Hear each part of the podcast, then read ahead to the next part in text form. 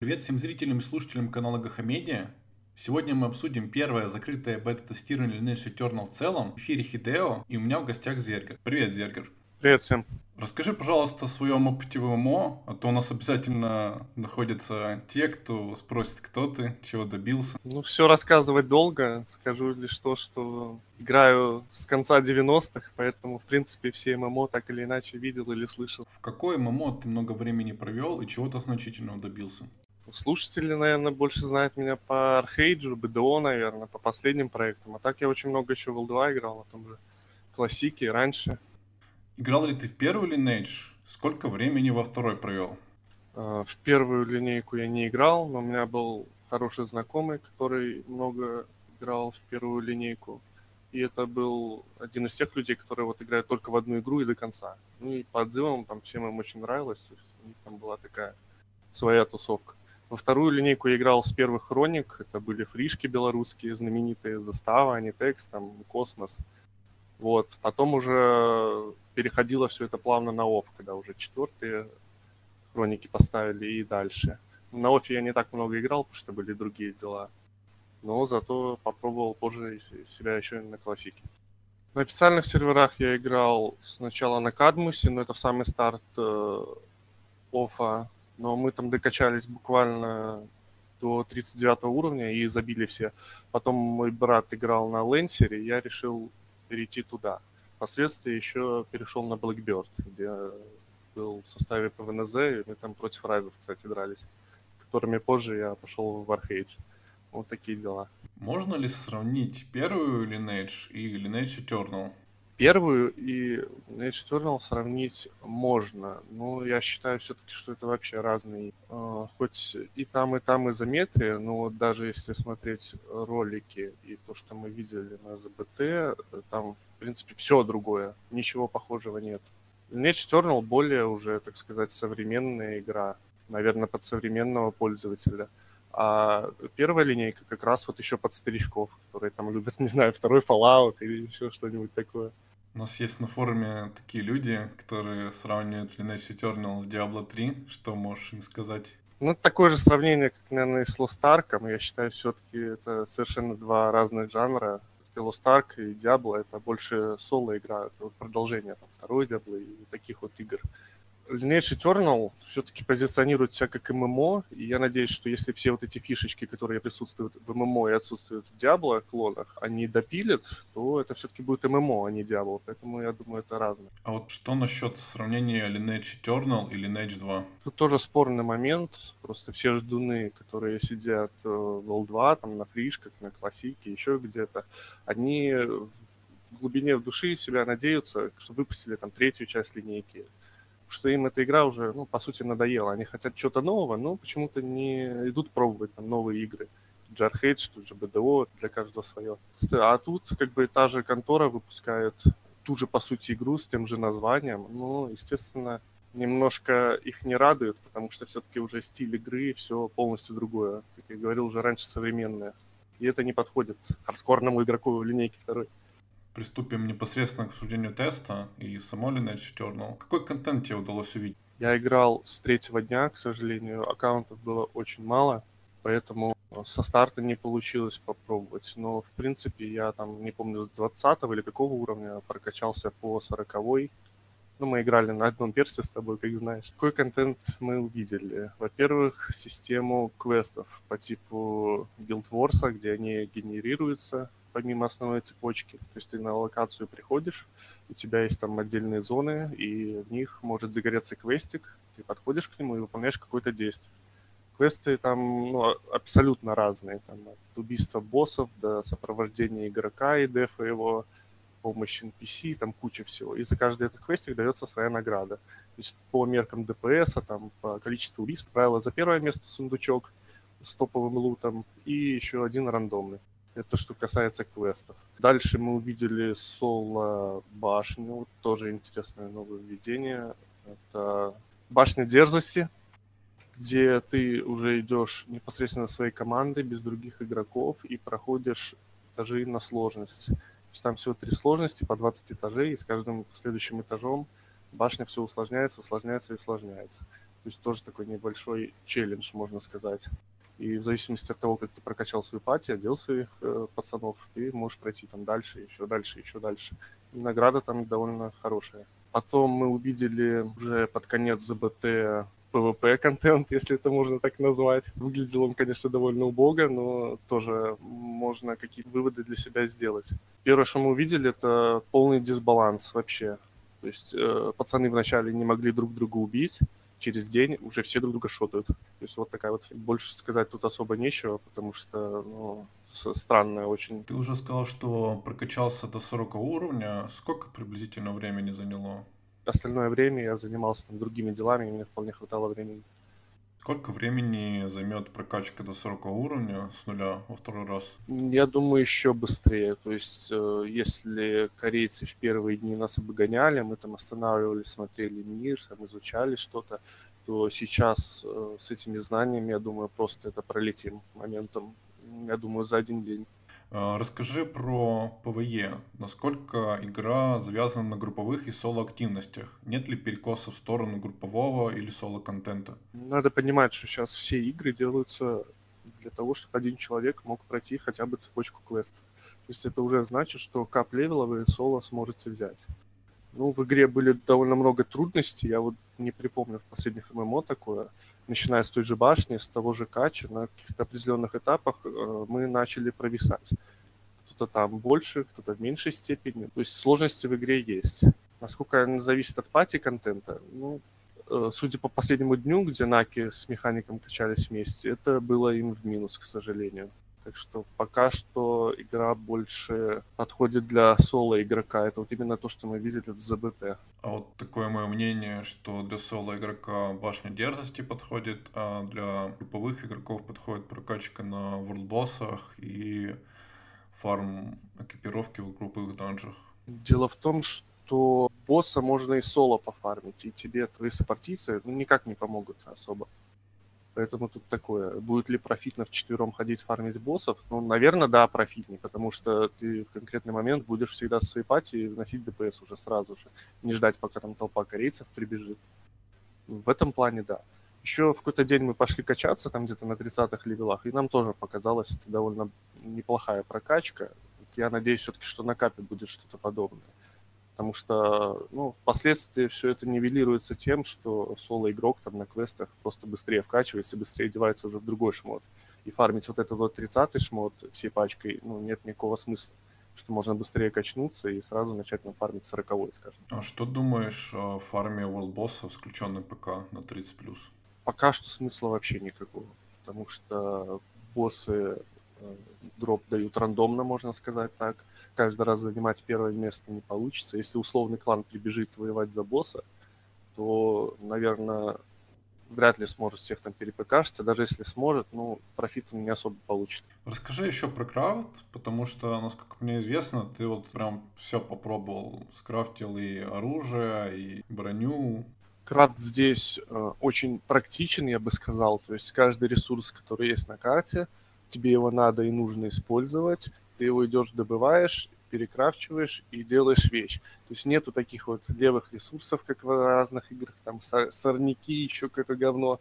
Тут все надо. Есть труда, ты с руды нужного грейда, с нужной локации делаешь нужную шмотку. Все. Очень просто. В этом плане классно. Плюс сам крафт происходит немножко рандомно. Ты добавляешь проки, то есть можно скрафтить вещи с проковой фигни всякой, и это улучшит характеристики. Опять-таки, тут гонка за вооружением. Чем лучше ты потратишь расходники, тем лучше у тебя будет вещь. Мне удалось скрафтить, наверное, ну, всю линейку вещей, там, от 20-х до 40-х, плюс я в конце ЗБТ еще сделал легендарную 40-ю э, пуху. Поэтому какие трудности? Трудности были такие, что на легендарную пуху надо уже довольно много ресурсов. Это учитывая то, что нам давали их каждый день в конвертиках в ЗБТ. Э, скрафтить это на живую, так сказать, с нуля будет проблемно на старте. Я более чем уверен. Если не будет вот тех же конвертиков, то надо будет либо торговаться на ауке, либо выбивать эти медальки в данжах, плюс сами камушки. Когда я их собирал, там было просто тьма игроков. Мне приходилось э, юзать э, стелс на дагере и в крысу, там пока корейцы бьют мобов, собирать эту руду сраную. Поэтому проблемы были. Но учитывая, что это за БТ, там все это облегчили, потому что давали пыль, давали медальки, самые главные, которые очень редкие. Но если система пока останется такой, как есть, наверное, будут просто покашивать друг друга за ноды те же. Ну, не думаю, что ПКшить именно профитно будет, но вот э, судя по тому, что топовые ресы добывались в топовом данже, где количество заходов ограничено за день, то вот там, если всех высекать и добывать там на продажу, например, науки, потому что эта руда стоила бешеные деньги в конце дня, там под миллион доходили лоты. Поэтому, да, в принципе, может быть, может выстрелить. Но опять-таки это все надо балансить именно под вот это вот участие в PvP и так далее. Но сам крафт мне понравился, в принципе. Ничего сложного и все как надо. То есть, а вот подожди, а ресурсы добываются как ноды, понятно, в open world, а медальки, они в соло-данжах или в групповых? Смотри, э, до 40 уровня шмоту надо 4 ресурса. Это медальки разного цвета, которые в зависимости от локации добываются в порталах, которые за убийство мобов появляются. Ну, там видел наковальни, еще что-то.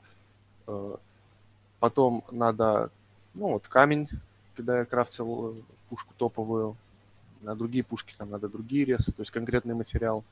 Э, потом надо пыль своего грейда, то есть если ты крафтишь там, рыжую, тебе надо либо рыжая, либо желтая на стартовую, ну, либо фиолет, если фиолет крафтишь. И последний ресурс это был, я уже сам забыл, что там было. Левый нижний какой-то.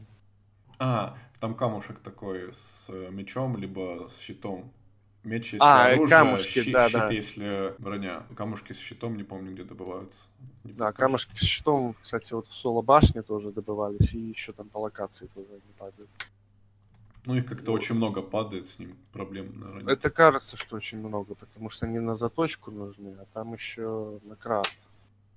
Если броню крафтить, наверное, проблем нет, а вот насчет оружия, они как-то перекрафчиваются так, что их совсем... Тут как- вся как проблема раз- не тут вся проблема не в крафте одной шмотки, а в том, что тебе надо на каждого перса все будет на крафте. То есть как минимум 4 комплекта тебе надо.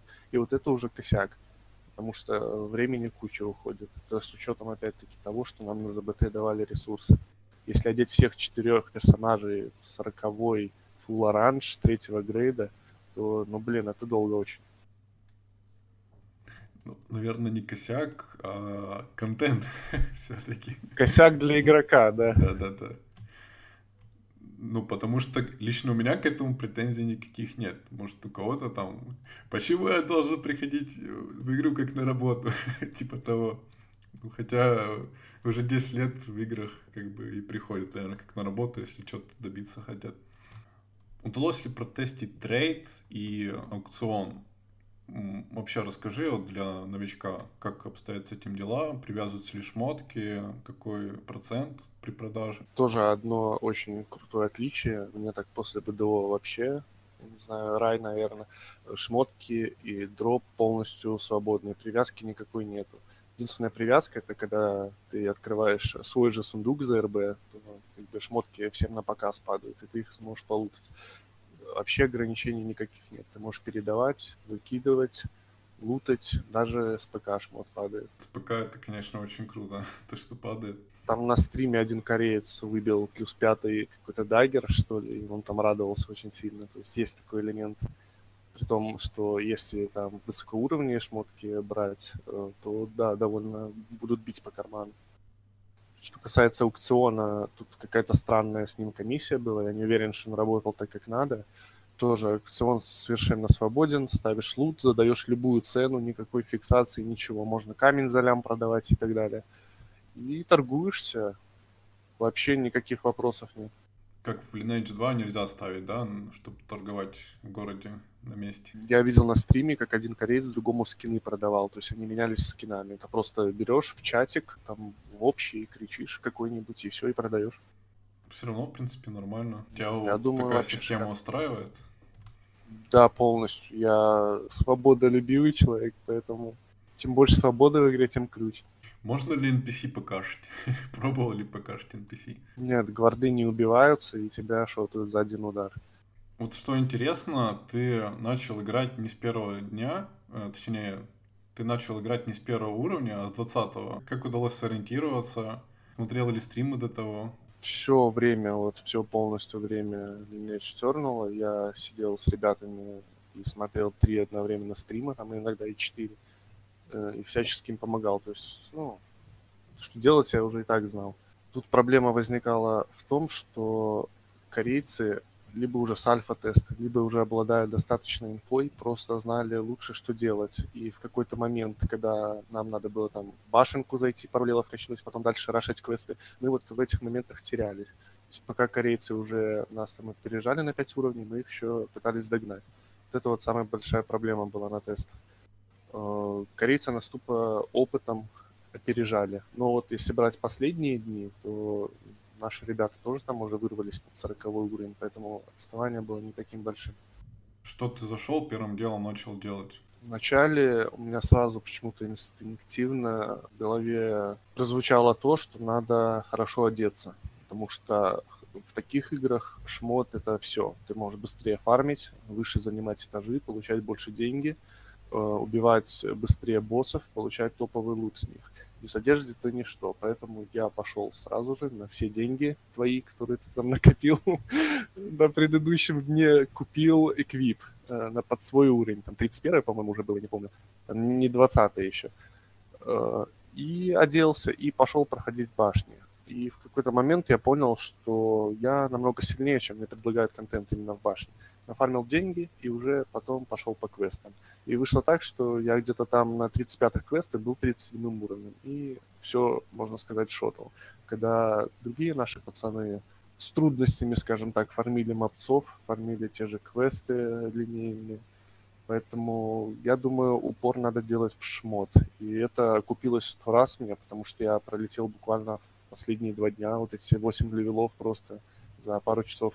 Э, лучше что делать? Лучше покупать, лучше крафтить или лучше выбивать в определенном месте? Лучше не париться, не откладывать на потом, особенно на старте игры. Просто выдеваться в то, что ты можешь. Если ты видишь, что можешь купить лучше шмотку, ты ее просто покупаешь, не задумываясь, и идешь дальше. То есть оно купится за счет того, что ты просто больше адена выбьешь, быстрее квесты пройдешь и так далее. Да, в какой-то момент ты там чуть-чуть сможешь на этаж выше пройти. Скажем так, если ты не соответствуешь определенному уровню контента, на который зашел, то есть на тебе нет эквипа, там, скажем, на 30 левел, и ты бьешь 30 мобов, то тебе будет намного сложнее все это проходить, и это будет менее профитно. Если у тебя это все есть, то ты быстрее это пролетишь и быстрее оденешь новые вещи. Вот и все. То есть тут эффект волны получается. Если ты не соответствуешь э, раннему уровню, своему точнее, то дальше ты не пройдешь, потому что сложность в игре присутствует. И не получится там в 20-м эквипе фармить 30-х мобов. Поэтому гирскор в данном случае это все. И надо все усилия предпринимать, чтобы его увеличивать. Кстати, я вспоминаю второй Lineage, там было такое, что более высокоуровневых мобов или рейд-боссов было труднее бить, были всякие там, не знаю, резисты, штрафы. Есть ли тут такое? Есть э, типы брони, то есть и атаки. Ну, скажем так, есть магическая и физическая атака. Соответственно, если ты там одет больше физика, ты меньше урона получишь. Э, это все присутствует на боссах. Ну, пока что сложно сказать, что там прямо какие-то стратегии или тактики подбирать под это все. Если на капе будет какой-то босс, который бьет магическим уроном, то, наверное, логичнее там проходить его определенными типами персонажей будет, либо определенных персонажей брать под эти вот варианты. Но пока что это сложно сказать. Это про то, что есть ли смысл там, допустим, 20 уровнем идти выполнять там 28 например, квест. А, ну я же говорю, ты просто их не потянешь. Буквально разрыв э, в один левел или в один уровень эквипа, и все, монстры тебя уже убивают. Определенные ограничения все-таки есть. Ты можешь, фактически ты можешь зайти в локацию, но профита от этого никакого не будет, потому что ты не сможешь убить монстра. Хочется услышать мнение твое о системе вечных. Правильно ли, удобно ли управлять сразу четырьмя героями одновременно? Точнее, попеременно. Не помешает ли это в PvP? Слушай, на самом деле мне система вечных понравилась. Это реально новая фишка в ММО, такого я еще не помню. мне понравилось. То есть тут ты сразу думаешь о своей как бы пати сольной в целом, э, думаешь, кого как одеть, одеть ли мне танка, одеть ли мне ДДшника, одеть ли мне мага, потому что там того-то, того-то не хватает, или хила вот для той же башни. Поэтому, в принципе, это что-то новое, это действительно увлекает, вот это вот одевание бесконечных героев. И плюс тут э, ну, шмотки меняются буквально каждые два левела. 33, 35, там, 39. Поэтому надо как бы постоянно все это обновлять на персонажах. Плюс, учитывая то, что у нас они еще не все были открыты, то есть пул их будет намного больше, это очень интересно. Насчет PvP, вот то, что переключение системы вечно, тоже не вижу проблем на самом деле, если все люди будут плюс-минус быстро умирать. Быстро это не значит, что вот шотаться, как в последние дни, когда корейцы там переточились, а именно вот когда будет такое нормально сбалансированное PvP на капе, если персонажи довольно быстро будут умирать, то проблем не вижу со свичем. Это даже добавит, наверное, какое-то разнообразие. Ну и потом у меня был такой опыт, что э, была лучница и Гектор. То есть Офелия и Гектор. Офелия дамаг вносила, а Гектор просто станил. У него там много станов при определенной прокачке и просто не давал переключаться. То есть контроль тоже будет решать. Ну, не только у Гектора, соответственно, этот стан есть и контроль. То есть контроль тоже будет решать. Ну, наверное, как и практически в любой игре. Да, тут будет много комб. Вот мы видели корейские, это Ассасин, например, и Лучник. То есть Ассасин просто свичается, уходит в инвиз, и лучница уже выходит там где-то вдали персонажа. Либо просто ты свитчишь на ассасина в какой-то неподходящий момент, идешь быстро в инвиз и начинаешь уже тачить вплотную. Раз ты выделил проблемы в ПВП, давай обсудим более их подробно. Что вообще в целом думаешь про ПВП? Мы увидели все-таки представленную систему, даже с проблемами очевидными. Понравится ли игрокам нашим эта система ПВП в представленном виде? Им надо очень серьезно дорабатывать, и надо сразу видеть конечный результат. И еще меня один момент смущает, то, что вот из-за этих шмоток ну, постоянных, которые грейдятся, скорее всего, будет быстрый кап левела, чтобы все были примерно в одинаковых шмотках потому что мы видели какую тенденцию. Буквально плюс-минус золотая шмотка у пацана, у него ДПС возрастает в два раза. И уже просто воевать с ним невозможно. Поэтому, скорее всего, это будет какой-то там условный 50 ур. Все будут примерно в одинаковых шмотках. Возможно, будут какие-то варианты заточек. Э, по-другому я просто не вижу, как они это сбалансируют. И я боюсь, вот это может отпугнуть людей тем, что их просто будет кто-то шотать, кого-то шотать будут они. В принципе, то, что мы видели на тесте, ну, не будет так явно это все в итоге. Кого из героев выделишь, кто понравился, кто не очень, кто там вообще упэшный, а кто слабый откровенно? Какую четверку для себя хочешь собрать? Слушай, вот тоже хороший вопрос, потому что вечные на самом деле довольно разнообразные. Мне больше всех понравился копейщик Айден. Это мили-танк, можно сказать, мили-ДДшник. Вот. Э, у корейцев больше всего заходили луки и дегера. Луки, потому что они наносили топовый дамаг по боссам, то есть ты стоишь издалека, тупо заливаешь ДПС. Больше тебе ничего не надо. Дагера, потому что они шотают в том же PvP или каких-то там мобов, и в стелсе можно ресурсы те же собирать. То есть, ну, такие более практичные персонажи. Э, Айден больше для соло-фарма, наверное, вот на париках, в башне где-то, потому что он крутится бесконечно и много хп имеет, проблем вообще с ним нет в ПВЕ. Остальные персонажи провисали, саппорты все, вот Фрея, Леон, Селина, вообще не видел, чтобы корейцы за них играли, и арбалетчицы тоже только под конец теста вылезли. Ну, самый имба, да, это дагер и лук. Потом уже копейщик третий. А насчет твоей четверки? Моя четверка, я, наверное, соберу копейщика, дагера, лука и четвертого мага. Не знаю, какого еще. Что думаешь о системе ПК? Есть очень разные мнения. Кто-то говорит, что очень щадящая, кто-то говорит, что совсем не щадящая никого. Да, ПК тут не совсем стандартная, то есть вроде выглядит э, примерно как в БДО, то есть ты флагаешься, тебя могут бить в ответ. Э, враг в итоге не флагается. Если ты кого-то убиваешь, то тебе начисляют 10к кармы, которые на мобах довольно сложно. Там отмывается по 4, по 5, по 6. Но опять-таки, чем выше левел мобов был, тем э, проще мыться становилось. Там по 12 уже на топовых левелах. Возможно, это все на капе будет еще проще. Плюс были свитки, которые смывали по косарю за деньги. Вот мы нашли там деревню, но там 10 свитков этих лежит. То есть ты можешь запыкашить, у тебя больше 10 тысяч кармы не растет, и ты можешь там час попыкашить всех твоих врагов, убить, они, например, слились, ты потом пошел, отмылся за 5 минут. То есть можно вот так сделать. Можно просто вот зайти в данж и все время ПК быть. Если ты достаточно сильный, то вообще тебе это ничего не мешает. Потом в итоге также отмыть 10к. В принципе, система интересная, но опять-таки без нормального PvP она работать не будет. А вот что насчет кланваров? То есть очень много свободы, можно и в городе заниматься кланварами. Как думаешь, нормально ли это? Жизнеспособно ли? Я думаю, кланвар это спасение этой игры, потому что ПК и PvP без ограничений, блин, это мечта любого, наверное, русского человека, игрока, который ждет нормальную ММО. Не в стиле там аттракциона, а именно PvP игру, наподобие линейки второй. Поэтому я думаю, кланвары эту игру спасут. Ну а вот насчет кланвара в городах. Я только за. Я говорю, вот не помню, чтобы игра была без ограничений именно по кланварам. Может, потом они что-то добавят, но я очень надеюсь, что так и оставят. Потому что все-таки в Корее игры по-разному заходят по отношению к нам.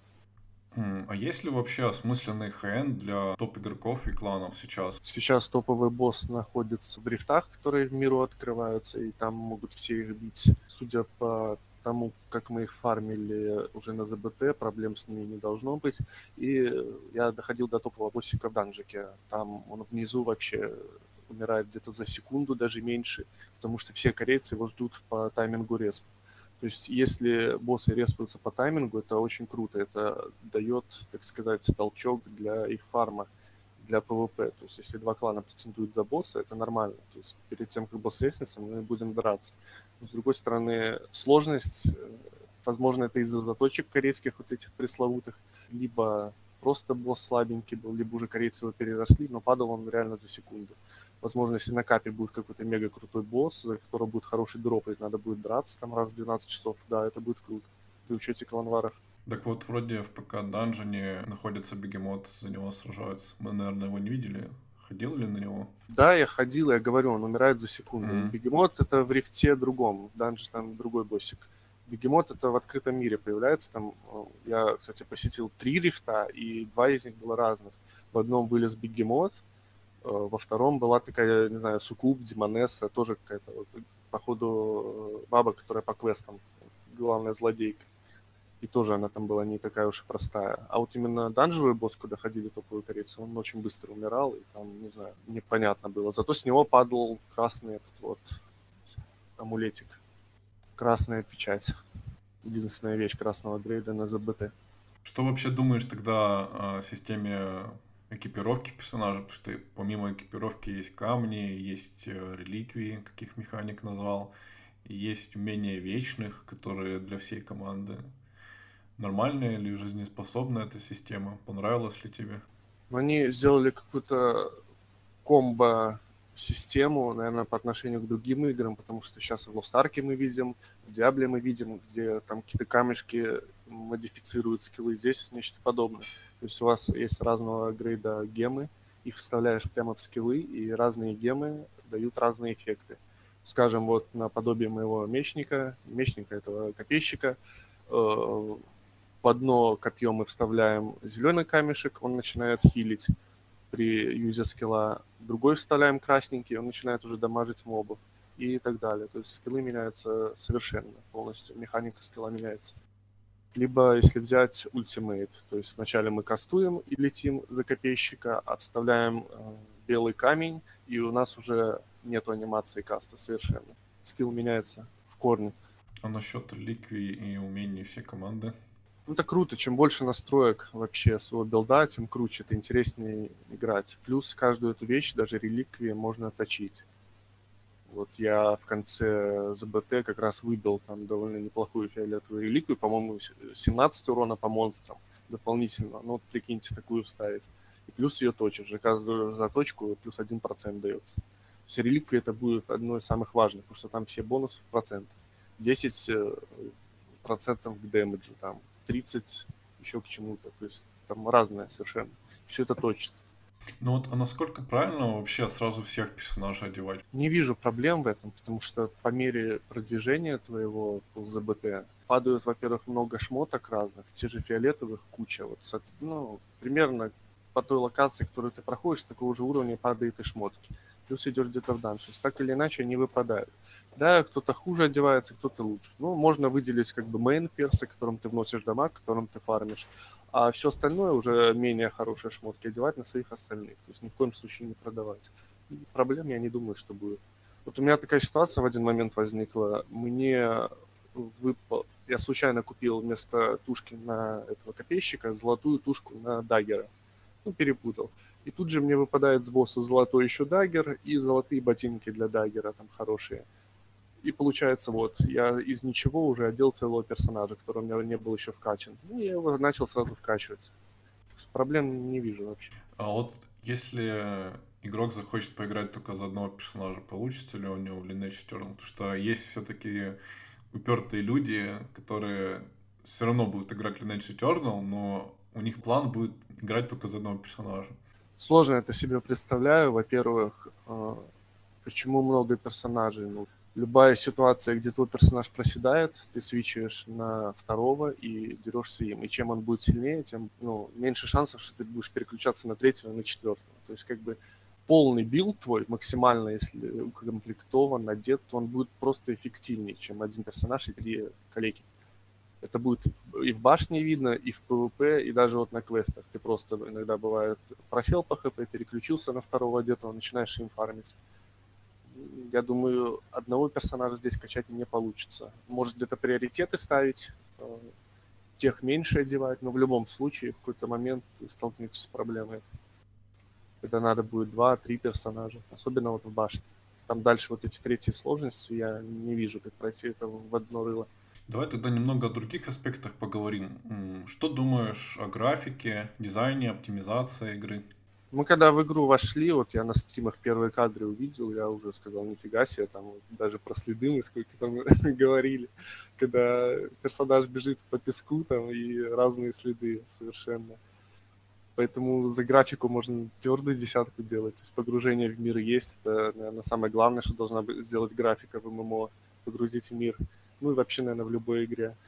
Поэтому по оптимизации тоже проблем не нашел, но вот под конец тестов у нас у некоторых людей уже сильно лагало, именно когда были боссы и когда было очень много лучниц корейских. Они все стреляли пулеметами, вот тогда FPS падал.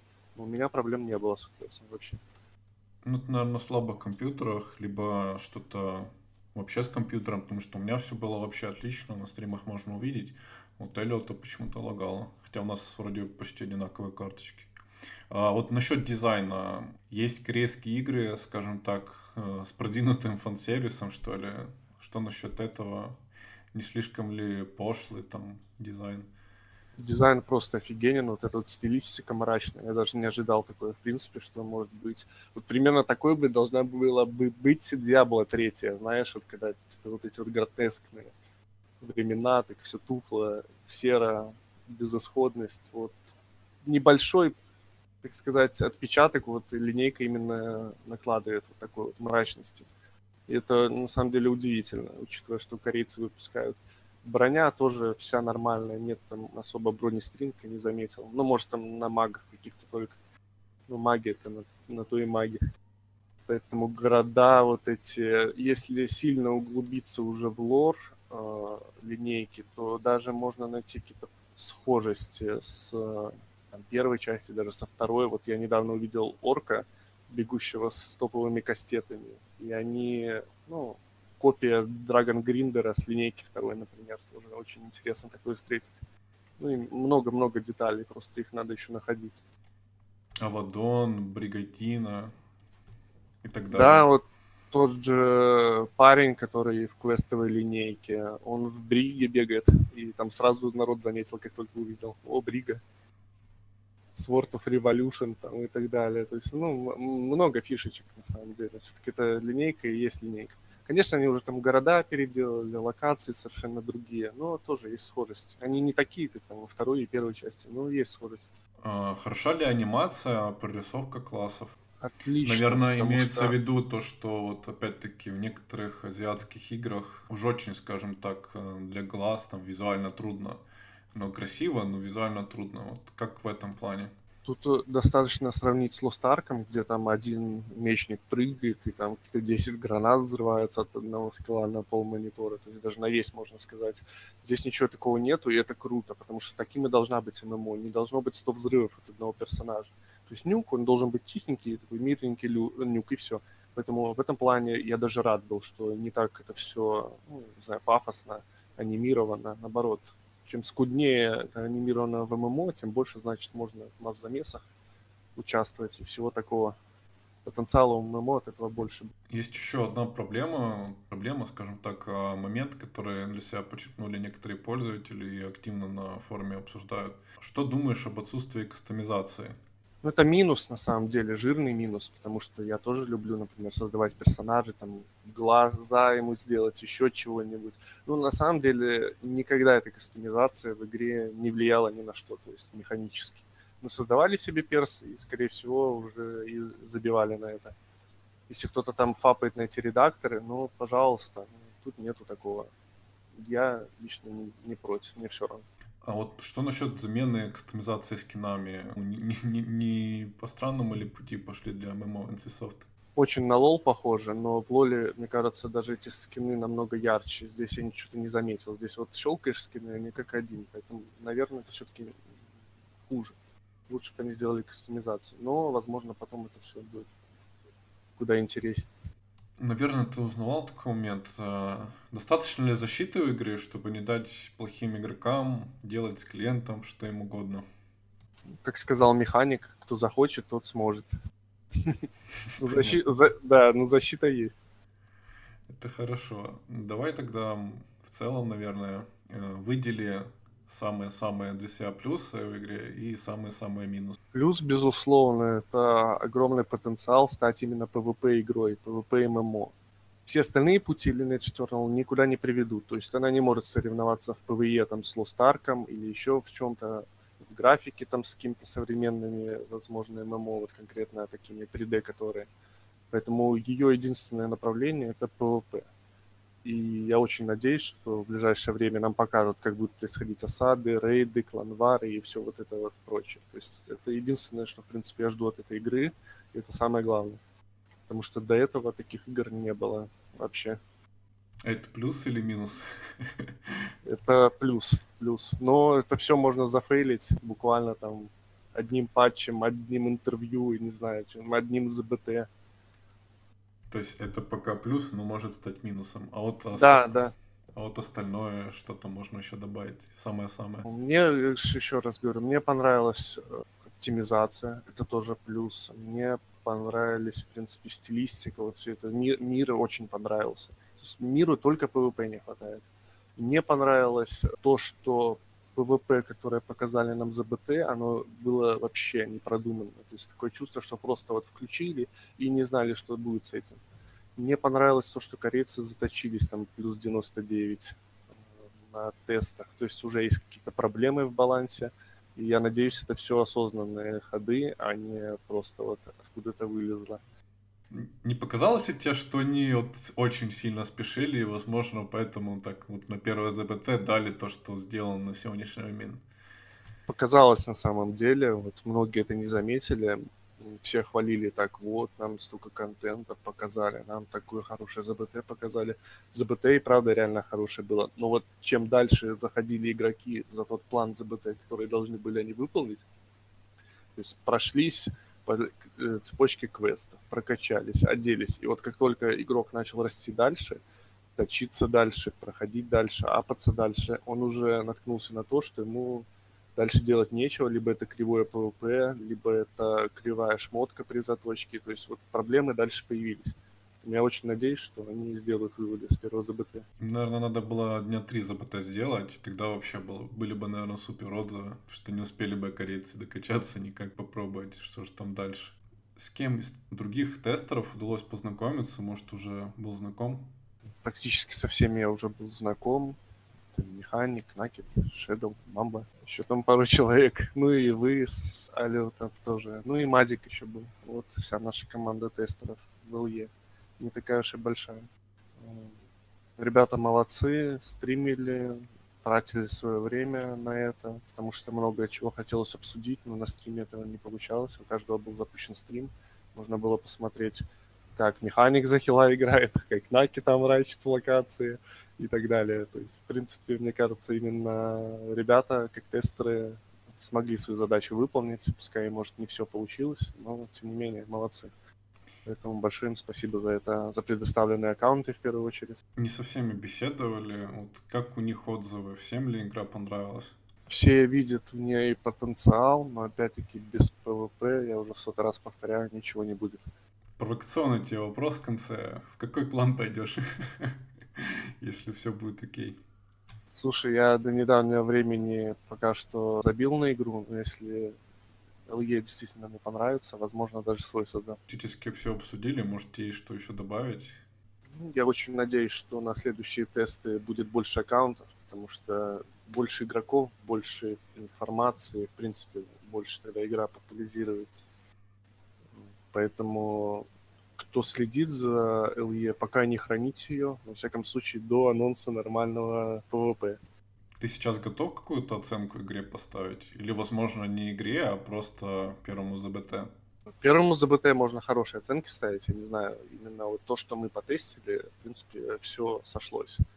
Боссиков, квестики, вот за это все, за ПВЕшную фигню можно смело и десятку ставить, и слышать всех остальных стримеров, там, что не 10 давали. Все, что дальше, ПВП пока, я не знаю, единица, наверное, потому что, ну, просто ее не показали. Не доработали. Ну, вообще, то есть, если у них в планах этого и не было, просто вот так для галочки не включили, то это нормально. Если они хотели что-то показать, то они все показали плохо и неуверенно.